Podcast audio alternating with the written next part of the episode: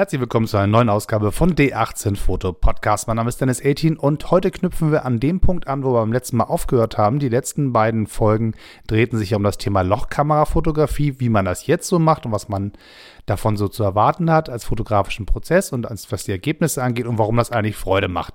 Das war so ein bisschen das Thema der letzten beiden Male und heute dachte ich mir, knüpfen wir mal ein bisschen früher an der Geschichte an und versuchen uns mal damit zu beschäftigen, wie wir eigentlich dahin gekommen sind, dass wir Kameras und Filme haben.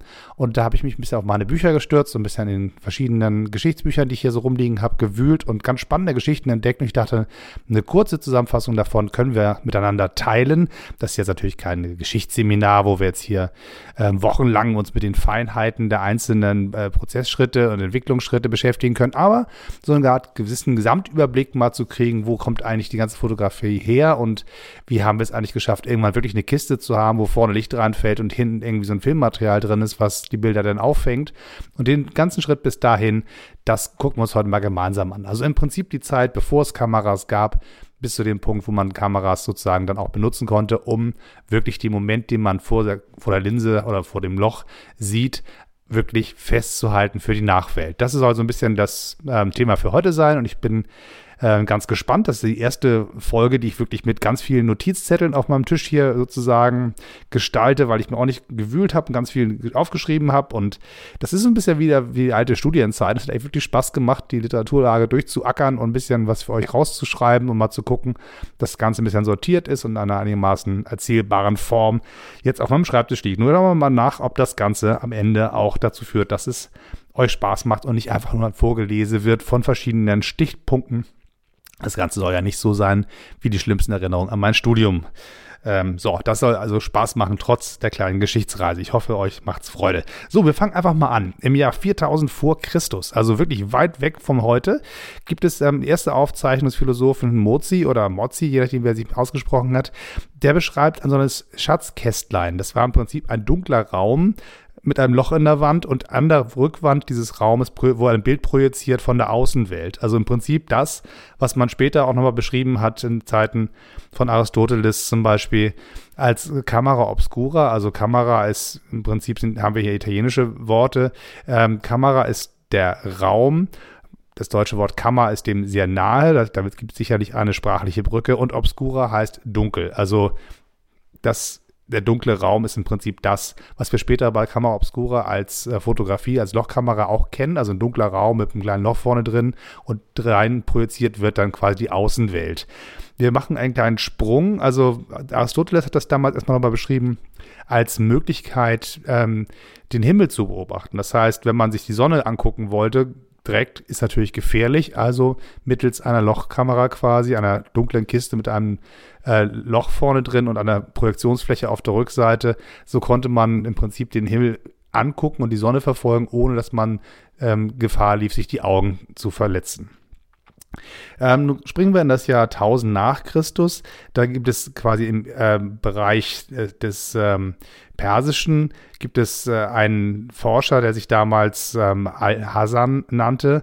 Das, der hat sozusagen sich beschäftigt mit den grundlegenden Spielregeln dessen, wie das Licht sich bewegt. Was macht das Licht eigentlich? Die, die lineare Ausbreitung. Wenn ich dann einen Punkt habe, zum Beispiel an einer Blume, der wird angeleuchtet von der Sonne, dieser Lichtstrahl wird reflektiert in einer geraden Linie und wenn man diese Linie zum Beispiel weiterverfolgt durch ein Loch oder eine Linse hindurch, führt die Linie weiterhin. Auf der Rückseite wird es dann projiziert, nur halt zum Beispiel umgedreht. Die direkte ähm, Reflexionsrichtung von Licht hatte damals angefangen zu beschreiben. Und 600 Jahre später knüpft da der deutsche Forscher Johannes Kepler an. Und äh, das ist ja auch ein Name, der sozusagen in der deutschen Wissenschaft sehr, sehr bekannt ist. Also bei Kepler-Institute und so weiter ist das auf alle Fälle einer, dem man sozusagen, also jetzt, wenn man sich mit, nicht mit dem Thema beschäftigt, aber der Name selber hat so ein Gewicht in der Forschungslandschaft, dass man den immer wieder entdeckt. Also machen wir mal den nächstgrößeren Schritt und springen mal in das Jahr 1558. Da gibt es sozusagen eine weitere Beschreibung, eine wissenschaftliche Veröffentlichung von Giovanni Battista della Porta. Der hat quasi die Camera Obscura in, in, Schriftform beschrieben und wurde somit ganz, in ganz Europa bekannt, das Phänomen, wie man damit arbeiten kann. Isaac Newton hat damit auch noch gearbeitet und hat das Ganze noch ergänzt um die Aspekt der Farbe im, im Licht. Und diese Kamera Obscura zu dem Zeitpunkt, wie sie beschrieben wurde, war in, zum einen eine Möglichkeit natürlich, äh, wie beschrieben, der, die Himmelskörper zu beobachten, aber auch große, eigentlich hauptsächlich als Hilfsmittel für Maler. Das heißt, im Prinzip äh, guckte man in, ein, in diese Kiste rein, sah die Projektion des Lichtes hinten auf einer Mattscheibe und da konnte man ein transparentes Papier drauflegen und das, was man vor der Kamera sah, abzeichnen. Das ist sozusagen eine Art Zeichenhilfe gewesen, äh, Caspar David Friedrich zum Beispiel ist einer der, von dem ich das weiß, dass er damit auch gearbeitet hat und gerade die detailreichen Abbildungen der Naturlandschaften waren sozusagen in häufigen Fällen kaum anders möglich als über diese hilfstechnischen Hilfsmittel. Der nächste Schritt geht jetzt ins Jahr 1724. Da hat Johannes Heinrich Schulze Silbernitrat mit Licht verfärbt. Ganz, ganz spannend.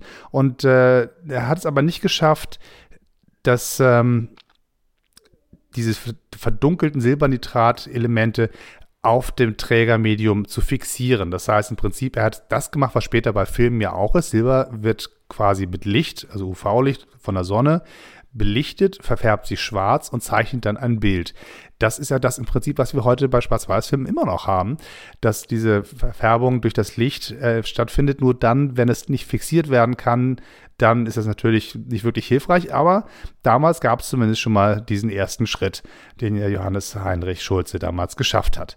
Der hat ganz spannende Sachen gemacht. Der hat ähm, eine Silbernitrat-Kreidemischung in einem Glaszylinder gehabt, hat eine Art Schablone ausgeschnitten, um diese, diese Art Glasflasche gestülpt, hat das Ganze in die Sonne gestellt und dann hat die Sonne die Form der Schablone auf in diesem weißen Pulver quasi schwarz gemacht und dann hat das Ganze abgenommen. Dann hat man quasi die Form auf dem weißen Pulver gesehen, das eingefärbte. Das war so ein bisschen so der erste Versuch zu sehen, guck mal, was, was macht Licht eigentlich mit äh, verschiedenen Chemikalien und die Lichtverfärbung dadurch äh, hat er zum ersten Mal beschrieben. Aber wie gesagt, es ließ sich von ihm damals, er konnte es nicht fixieren und damit war das sozusagen ein flüchtiges äh, Erlebnis.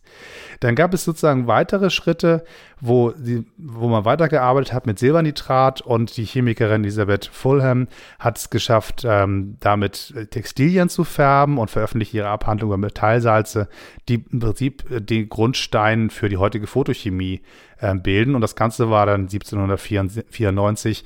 Da war sozusagen so eine Art ja, erste Ver Verschriftlichung von verschiedenen Chemikalien, die wir heute auch immer noch brauchen für die Photochemie. 1833 ging es dann weiter. Ein, Brasi ein, in Brasilien lebender Franzose, ähm, Hercules Florence, hat experimentiert, mit, auch wieder mit Silbernitrat und spricht zum allerersten Mal von dem Begriff Fotografiker. Also das Wort Fotografie ist ja zusammengesetzt aus Foto, also Licht, und Grafiker, das Zeichnen, das Schreiben. Und zum ersten Mal ähm, beschreibt er diesen Begriff. Es hieß ganz lange, dass, dass der Engländer John Herschel diesen Begriff äh, geprägt hat.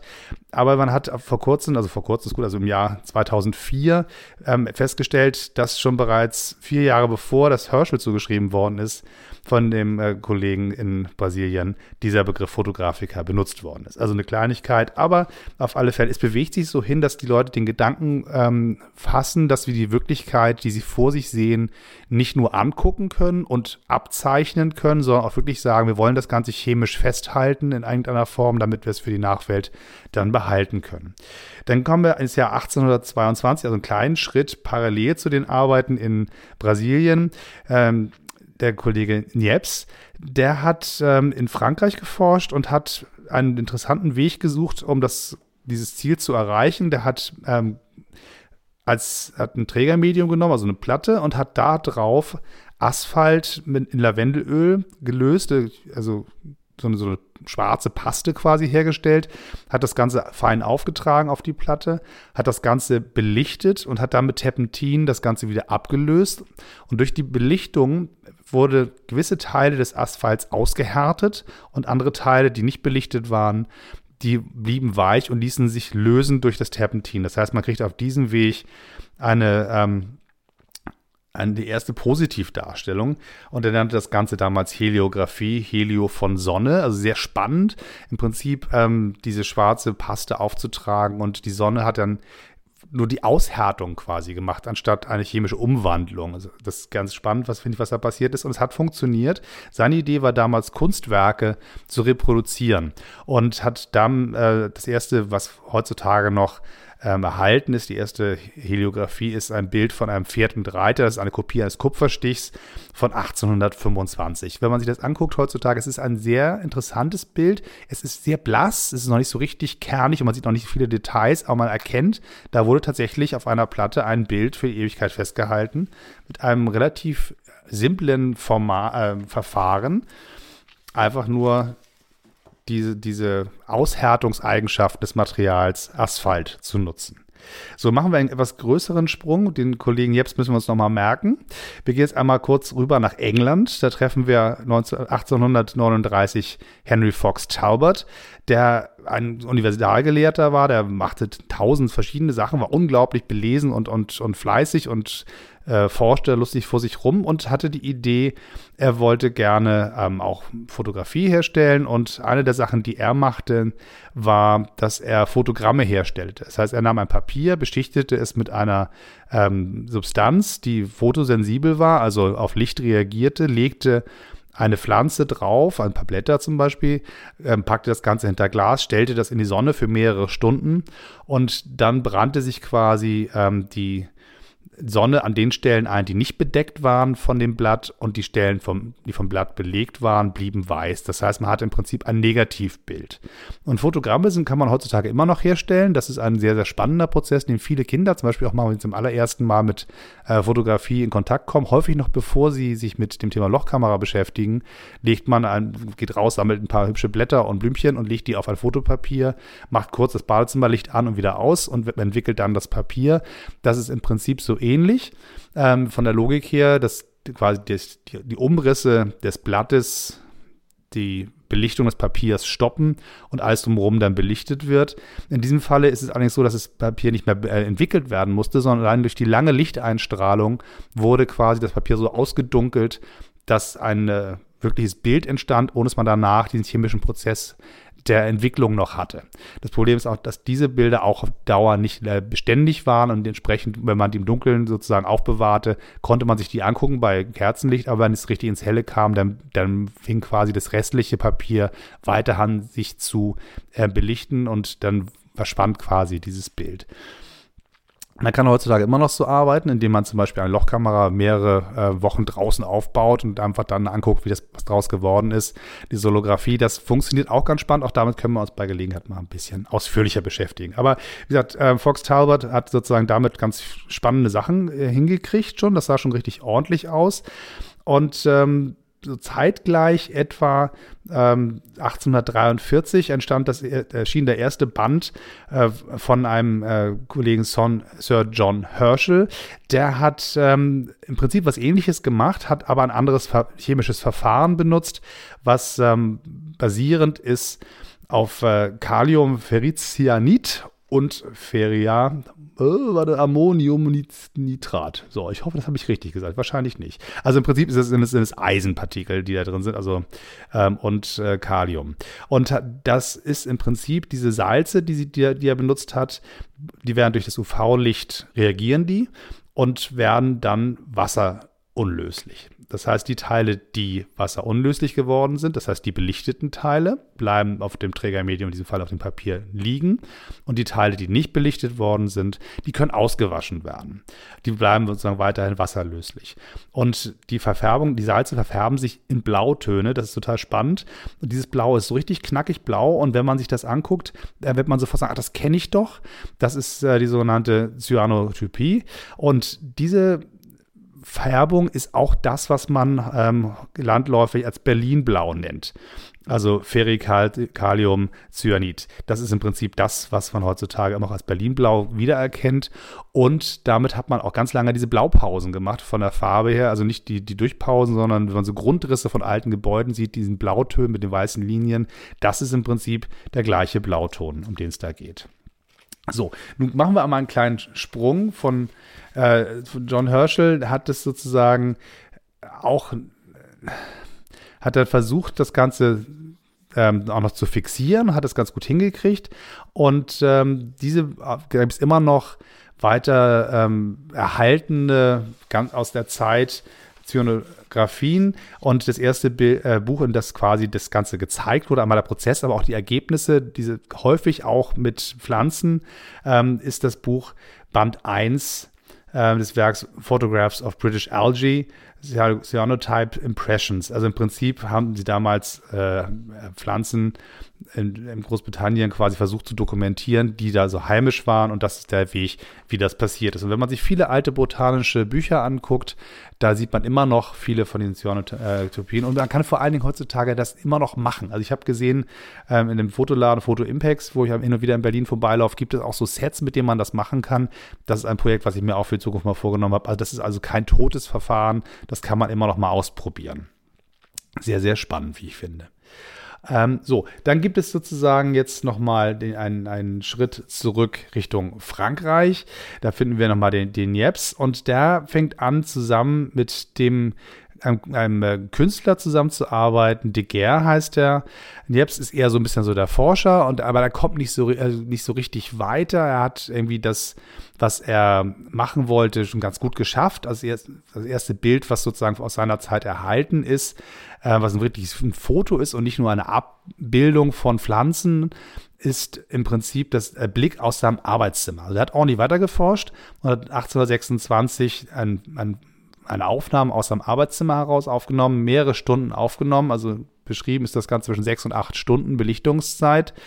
Und dieses Bild ist sozusagen richtig klasse ähm, wenn man das sich heutzutage anguckt. Aber damals war es sozusagen noch nicht so, dass man sagen kann, okay, da kannst du wirklich was mitmachen. Das war eher so ein Mensch, das geht, aber was machen wir damit? Das ist noch nicht in irgendeiner Form, dass man wirklich sagen kann, damit kann man jetzt wirklich dauerhaft fotografieren. Das ist noch alles sehr, sehr krude. Die Linsen seiner Kamera waren noch nicht gut genug und die Art der, der Fixierung war noch nicht so richtig klasse. Es war alles noch so ein bisschen schwierig. Aber ähm, der Kollege Dirger, der in, Frank in äh, Paris forschte, ähm, hat mit ihm Kontakt aufgenommen, weil er gesagt hat, Mensch, was du da machst, finde ich sehr, sehr spannend und ich forsche hier auch an was rum und wie wollen wir nicht uns das Ganze uns mal zusammentun? Und erst war Niebs ein bisschen skeptisch und sagte, na ja, das, der hat von dem gehört, das ist so ein, ein Künstler, der betreibt so eine Art ähm, Theater, wo man verschiedene große, großflächige Dioramen, Dioramen angucken kann. Das ist eher so eine Art Lebemann, äh, der kann gut kommunizieren, der ist gut vernetzt, der forscht da auch rum, aber so richtig Wissenschaftler ist das nicht, eher ein Künstlertyp und war erst ein bisschen skeptisch, aber dann dachte er auch, weißt du was, komm, ich, ich setze mich mit dem mal zusammen und dann haben die beiden sich zusammengehockt und haben festgestellt, Mensch, wir forschen in die gleiche Richtung, das ist irgendwie spannend, was wir hier haben, das könnte zusammen ganz gut funktionieren und haben sich dann zusammengetan ähm, und haben weiter geforscht. Allerdings starb irgendwie Niepce ähm, nach einer Weile, das war wesentlich älter als De Geer und De Geer fing dann da nach dem Tod äh, von Niepce an, seine äh, Erfindungen quasi zu veröffentlichen. Der hat es dann geschafft, ähm, einen fotografischen Prozess darzustellen, der wirklich funktionierte. Ähm, er experimentierte damals mit versilbertem Kupfer und Joddämpfen und damit wurde quasi diese, diese äh, versilberten Platten lichtsensibel gemacht und dann wurde das Ganze danach dann nochmal in Quecksilberdämpfen fixiert und dann war das Ganze sozusagen ein wirkliches Bild.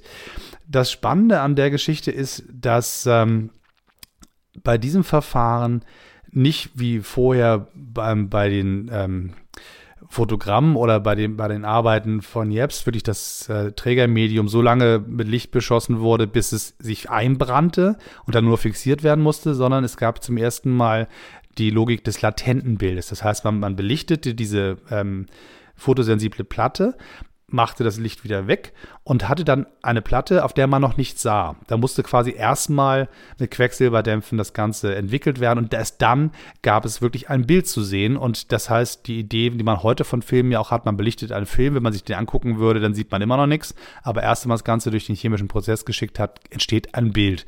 Und in diesem Fall ähm, hat man ähm, die, die, die Gerotypie, so wie hat er, so hat er es genannt, entstand ein direktes Positivbild. Sehr, sehr spannend, weil man sozusagen im Prinzip dann ein fertiges Bild hatte, mit dem man nichts mehr machen musste. Man musste es ein bisschen schützen vor den ähm, Umwelteinflüssen. Das heißt, man packt es häufig hinter Glas in kleinen Metallschatullen mit bisschen Samt ausgekleidet, sehr kunstvoll häufig und hat dann so eine Art äh, Bildschatz in einer kleinen Kiste. Aber es ist ein, ein Unikat. Davon Abzüge zu machen war nicht möglich. Und es war quasi ein direktes Positiv. Also wenn man sagen will, das Polaroid der Zeit. Es gibt ein Exemplar davon, keine Abzüge und man kann es angucken und erkennt sofort, was es ist. Also man muss nicht noch den Umweg über ein Negativ machen. So, und äh, De Geer war sozusagen ein ganz pfiffiger Kerl, der hat äh, das, wollte das schaffen, hat es geschafft hat dann aber auch gewusst, also richtig, er ist halt kein wirklicher Wissenschaftler und den Prozess zu verfeinern und zu verbessern und damit richtig was zu machen, das ist nicht so seins, das hat er für sich ja nicht als Perspektive gesehen. Aber der Staat Frankreich war pfiffig, hat gesagt, weißt du was, wir kaufen dir das äh, ab, du darfst, äh, kannst uns das geben, äh, das Verfahren, und wir geben es der Öffentlichkeit, geben es, machen es frei zugänglich für alle, außer für England, Klammer zu, und geben dafür de Geer eine äh, staatliche Rente. Und damals von 6000 Francs, das war ein un unglaublich ordentliches äh, Rentenpaket, was der Mann da kriegte. Das war nicht so eine kleine, ähm, ja, so ein, so ein Abendbrot, also nach dem Motto, hier kriegst du noch ein bisschen Kohle und da gib uns mal dein Patent, sondern da hat der Papa Staat sich ordentlich was äh, leisten können und hat wirklich dann diese Forschungsergebnisse der Öffentlichkeit äh, zugänglich gemacht und äh, überall fing dann an, ähm, weltweit, die sozusagen diese veröffentlicht zu werden, diese Erfindungsdaten quasi. Man guckt sich das an, sagt, ach guck mal, so funktioniert das. Und dann wo entstanden quasi überall so eine, äh, Ateliers, die das dann auch nutzten für sich, auch äh, wissen, äh, wirtschaftlich nutzten. Zeitgleich passierte auf in England etwas ähnliches. Der Kollege Henry Fox Talbot, an den wir uns noch erinnern, der arbeitete auch weiter an seinem, Foto, an seinem äh, fotografischen Prozess und hat was ähnliches entwickelt, aber es war schon anders. Er arbeitet mit Silbernitrat auf Papier und entstand, bei ihm entstanden quasi Papiernegative. Das ist im Prinzip so ähnlich, wie ich das jetzt mit meiner Lochkamera mache. Also ich mache ein Foto mit meiner Lochkamera auf normalem Fotopapier und habe dann ein Negativ. Das, wenn man damit was machen möchte, muss man es dann nochmal umkopieren, um es sozusagen von dem äh, Negativ ins Positiv zu bringen, damit man das Bild wirklich erkennen kann. Und dann kann man von diesem Negativ aber auch äh, im Prinzip unbegrenzt Kopien herstellen. Und das hat, war hier auch so ein bisschen so der Fall. Also im Prinzip nimmt man dieses Negativ, legt ein weiteres äh, Papier oben drauf, ein weiteres Fotopapier, belichtet das Ganze wieder und hat dann eine Art Umkopiertheit. Auf dem zweiten Papier ist das Ganze dann natürlich in positiv. Das äh, Verfahren hat er damals in, in England entwickelt und hat damit im Prinzip den Grundstein gelegt für die Logik des heutigen Films. Also abgesehen von Dia-Film ist das im Prinzip genau das, was man seitdem eigentlich in der Filmfotografie immer hat. Man hat erstmal ein Negativ und das kann man dann umkopieren in ein Positivbild. Das ist sozusagen ganz spannend. Ähm, Gegensatz zu Deger hat äh, Fox Talbot es nicht geschafft, damit richtig Geld zu verdienen. Das, äh, er hat das vorgestellt und es wurde irgendwie auch angenommen und er hat dann den einen oder anderen Rechtsstreit ausgefochten, weil er dann meinte, er hätte nun einen fotografischen Prozess entwickelt und es gab andere, die ähnliche Sachen machten und er wäre nun der Erste gewesen, aber so richtig führt das äh, wie ins Nix und 1854 hat er dann auch den, äh, großen Rechtsstreit verloren und dann war irgendwie klar, okay, ähm, das, damit gewinne ich nichts. Das Spannende ist, ähm, dass diese zwei verschiedenen Forscher, einer in, in Frankreich, de Guerre zusammen mit Niepce und ähm, Vox Talbot in England relativ zeitgleich gearbeitet haben. Der eine aber den Weg wählte über das Negativ und der andere über das Positiv. Sehr, sehr spannend, verschiedene Wege gewählt. Am Ende gibt es aber ein Foto auf jeder Seite und beides funktioniert und beides findet man heutzutage in der modernen Fotografie immer noch wieder. Der eine quasi als Erfinder des Negativbilds und der andere als Erfinder des direkten Positivbilds. Sehr, sehr spannend, finde ich. Und ähm, das, er veröffentlichte 1844 seine Forschungsergebnisse und seine Bilder in dem ersten Fotobuch, was es damals gab. Es gab bis dahin ähm, häufig äh, Drucke von verschiedenen Zeichnungen, Silber, äh, äh, Kupferstiche und ähnliches wurden damals zur Illustration benutzt in Büchern. Fotografien allerdings noch nicht. Und Fox Talbot war der Erste, der das macht, 1844, wie gesagt. Der hat damals ähm, die Bilder noch nicht drucken können, das funktionierte noch nicht, aber es, er konnte natürlich seine Bilder reproduzieren durch dieses Umkopieren vom Negativ und hat dann an, in, einem, in dem ähm, ähm, Buch The Pencil of Nature die Bilder, die er gemacht hat, quasi eins als Extraseiten eingelegt ins Buch und dann wurde das Buch gebunden. Das heißt, die wurden quasi zwischen die gedruckten Seiten geschoben und dann das Buch gebunden und so waren sie halt Teil des Buches The Pencil of Nature. Also das erste Fotobuch quasi von 1844 Fox Talbot, The Pencil of Nature. So gibt es noch zwei schöne Zitate, die ich am Ende noch einmal einwerfen möchte, die einmal auf eins von Fox Talbot und eins von De Geer. Fox Talbot hat damals also in so einer Art ähm, Blick nach vorne geschrieben, wie reizvoll wäre es, diese natürlichen Bilder haltbar auf Papier festzuhalten. Er hat quasi beschrieben seinen Ansatz, was er eigentlich erreichen will, was sein Ziel ist. Und die Gär hat quasi so einen, seinen, seinen äh, Halleluja-Moment quasi aufgeschrieben, damals mit dem Satz, ich habe das Licht erfasst, ich habe seinen Flug angehalten. Und ich finde, das sind sehr schöne äh, Begrifflichkeiten.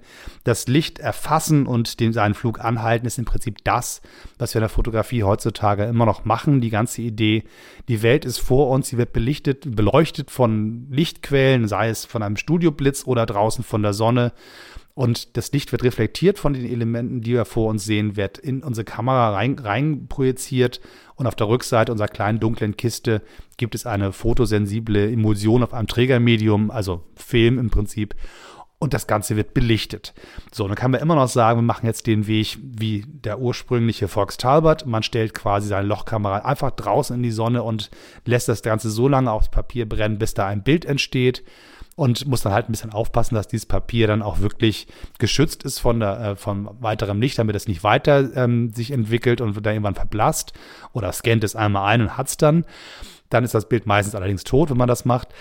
Oder ähm, man geht den Weg wie äh, De Geer, man belichtet eine Trägeremulsion, sieht am Ende immer noch nichts und entwickelt das Bild und erst dann hat man ein dauerhaftes Bild sehr, sehr spannend, wie das Ganze beschrieben worden ist. Jedenfalls halten wir weiterhin das Licht an, erfassen es und sorgen dafür, dass es nicht wieder ausbüchst. Das heißt, wir haben dann am Ende die Erinnerung der Landschaften, der Begegnungen der Menschen, auf die wir getroffen sind, fest in unseren Kamerakisten und können die für die Zukunft aufbewahren. So, das war jetzt ein kleiner Mini-Ausflug in die Geschichte der Fotografie. Wer mehr wissen will dazu, ich werde hier in der Beschreibung dieses Podcasts noch ein paar Links reinpacken zu verschiedenen Büchern, die mir aufgefallen sind im Laufe der Jahre, die bei mir im Buchregal gelandet gelandet sind, wo ich ein bisschen drin gewühlt habe. Falls einer ein bisschen mehr lernen möchte, da gibt es unglaublich viel zu entdecken und ganz, ganz viele Details und jede Geschichte am Fox Talbot und De Geer sind sowas von blumig beschrieben und bunt und interessant und so wahnsinnig viele ähm, ja, es sind teilweise Krimis, teilweise wirtschaftliche Beschreibungen, teilweise künstlerische Beschreibungen. Da gibt es ganz, ganz viel zu entdecken, was gar nicht in so einen Podcast reinpasst. Aber ich dachte, wir machen mal, nachdem wir jetzt mit dem Thema Lochkameras abgeschlossen haben, so einen kleinen Sprung zurück in die wirklich Urgeschichte der Fotografie, bevor wir uns dann beim nächsten Mal wieder um die nächsten Projekte kümmern, die wir jetzt quasi in der jetzigen Zeit selber ausführen können. Aber ich dachte, das gehört so ein bisschen dazu, um so ein Gesamtbild zu bekommen von dem, wo das Ganze, was für uns sehr viel Spaß macht, ja eigentlich wie her herkommt. Und beim Lesen war ich ganz angetörnt von diesen ganzen kleinen Details, die es da so gab. Das hat richtig Spaß gemacht beim, beim Schmökern. Und von daher kann ich nur anregen dazu. Schnappt euch mal ein Buch.